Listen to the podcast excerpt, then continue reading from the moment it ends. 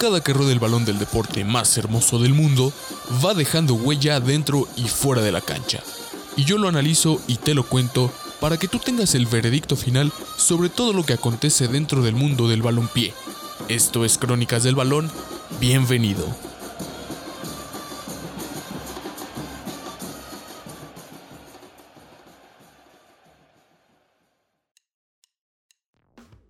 Buenos días, buenas tardes, buenas noches y bienvenidos a este final de temporada del podcast de Crónicas del Balón. Así es ya el último episodio de la primera temporada. Eh, vamos a regresar, vamos a regresar más adelante. Mientras tanto se vienen, eh, se viene material nuevo en, Spotify. Bueno, Spotify ya no evidentemente, en YouTube, en, se vienen cosas nuevas. Así que no se va a dejar de producir nada para los días lunes. Aquí seguiremos, pero el podcast se va por una temporada. Pero bueno, eh, bienvenidos a este episodio número 30, este versus. El día de hoy tenemos a dos de los más grandes jugadores que ha tenido nuestro país. Tenemos a Don Cuauhtémoc Blanco Bravo y a Hugo Sánchez, Hugo Sánchez Márquez, claro que sí. Eh, dos carreras no tan similares, ambos ídolos en sus respectivos equipos, ambos ídolos nacionales ambos reconocidos internacionalmente, dos estilos sumamente diferentes, pero bueno, vamos a darle. Empecemos con Cuauhtémoc Blanco Bravo. Nació el 17 de enero de 1973 en la Ciudad de México, en Tlatilco específicamente. El Cuau jugó para América, para Necaxa, para el Valladolid, perdón, de España, para Veracruz, para Chilang, para Chicago Fire, perdón, para Santos, para Irapuato, para Dorados, para Lobos WAP y para el Puebla. Eh, una extensa carrera, son muchísimos equipos, un auténtico trotamundos, el Cuau. Y bueno, en su palmarés podemos encontrar una Liga MX con el América, la única liga que ganó con el equipo de sus amores, eh, un campeón de campeones, también tenemos un ascenso MX, dos Copas MX, dos con CACAF, eh, también tenemos tres copas oro con la selección mexicana. Eh, siempre se lucía Cuauhtémoc en, esta, en estas competiciones. Una copa confederaciones, algo que Hugo no tiene. O sea, esto es, eh, si bien es cierto que se considera o se consideraba el logro más importante de la selección mexicana hasta que llegaron los Juegos Olímpicos de Londres 2012 y aquella medalla de oro. Pues bueno, ahí todavía sigue ese debate, pero bueno, fue lo que ganó el cual a nivel clubes y a nivel selecciones. Ahora, a nivel clubes, Cuauhtémoc hizo nada más y nada menos que 234 goles, mientras que en la selección hizo 38. Vaya, una, carrera prolífica, eh, cabe aclarar. Mientras que Hugo Sánchez nació el 11 de julio de 1958 también en la Ciudad de México y jugó en los Pumas de la UNAM, que fue donde brilló más aquí en nuestro país.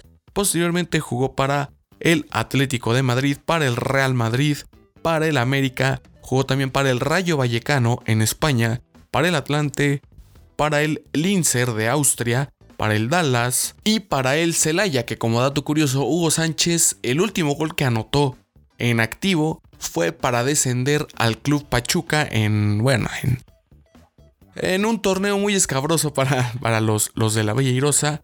Y bueno, eh, en su palmarés tenemos, vaya, muchísimas cosas. Tiene dos ligas MX, cinco ligas de España, dos copas del Rey, tres supercopas de España y una liga de Austria. Mientras que en la selección tuvo eh, dos Conca Champions, una Interamericana, una Copa de la UEFA y en selección tuvo unos Juegos Panamericanos, también tuvo y la extinta Copa de Naciones de la CONCACAF.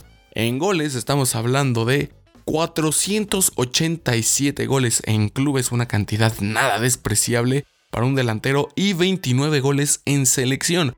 Recordemos que Hugo Sánchez ganó 5 veces el Pichichi, que es el máximo goleador de una temporada en España. Es uno.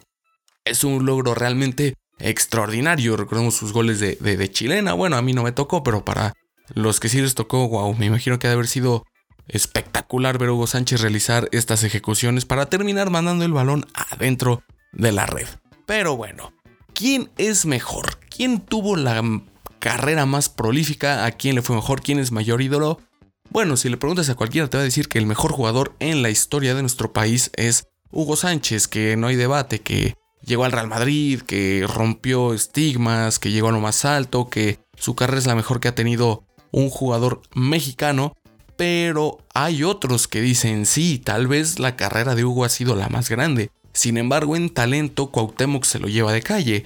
Eh, ¿Y por qué hay gente que dice eso? Porque, bueno, Cuauhtémoc, en palabras de sus compañeros, era un loco, era una persona que agarraba el balón y no sabías qué era lo que iba a hacer, no sabías si iba a tirar una gambeta, si iba a hacer un túnel, si se la iba a llevar, si le iba a tocar. No sabíamos absolutamente nada de lo que Cuauhtémoc iba a hacer. Se sacaba cosas de la manga. Eh, la famosa Cuauhtemiña, esto de agarrar el balón y brincar. Eh, lo vimos en el Mundial de Corea-Japón 2002, impresionó a, propios y extraños realizando esta jugada, esta acción. Y bueno, es aquí donde precisamente nace el debate. Ok, si Cuauhtémoc no tuvo la carrera prolífica, ¿cómo se puede decir que era más talentoso? Y bueno, recordemos que a Cuauhtémoc lo lesionó un trinitario jugando para la selección mexicana. Se dice, dicen las malas lenguas, que a Cuauhtémoc lo estaba buscando el Real Madrid.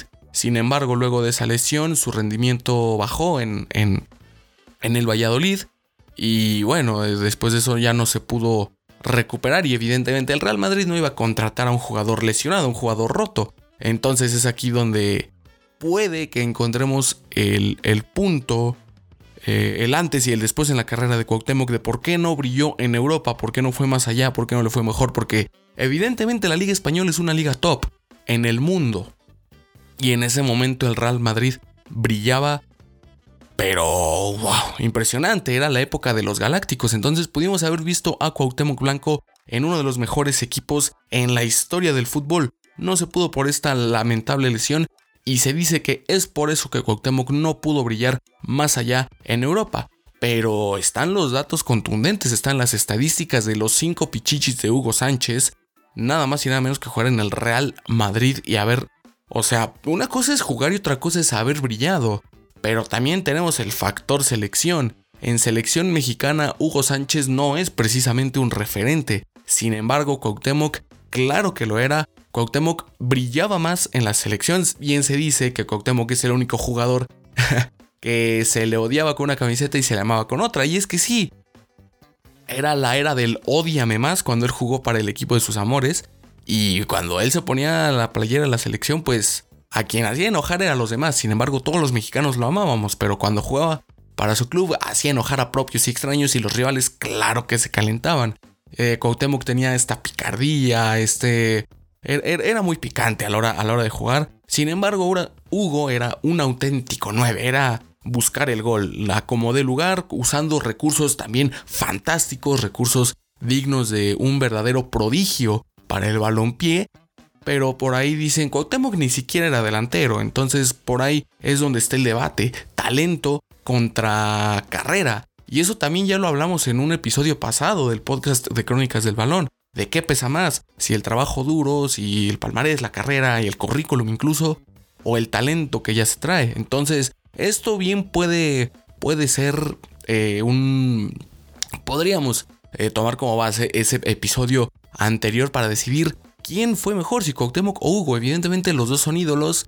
Digo, para los antiamericanistas, obviamente, pues aceptar que Cuauhtémoc es un ídolo, pues como que no. Sin embargo, Hugo, a pesar de que jugó en el América, él donde se hizo ídolo fue en Pumas. No, por nada le decían el, el niño de oro. Entonces es ahí donde vimos a los dos brillar. Ambos son queridos, ambos son odiados por algunos. Ambos tienen personalidades bastante fuertes, sí, distintas, pero personalidades que eh, incomodan uno que otro, ¿no? Entonces, si ponemos el palmarés, obviamente Hugo se la lleva de calle, pero si tomamos en cuenta la habilidad y el talento, Cuauhtémoc se lo lleva de calle, y es aquí donde nace la incógnita, la pregunta, talento, carrera, currículum, y entonces es cuando nos podemos decidir quién fue mejor, Cuauhtémoc Blanco o Hugo Sánchez.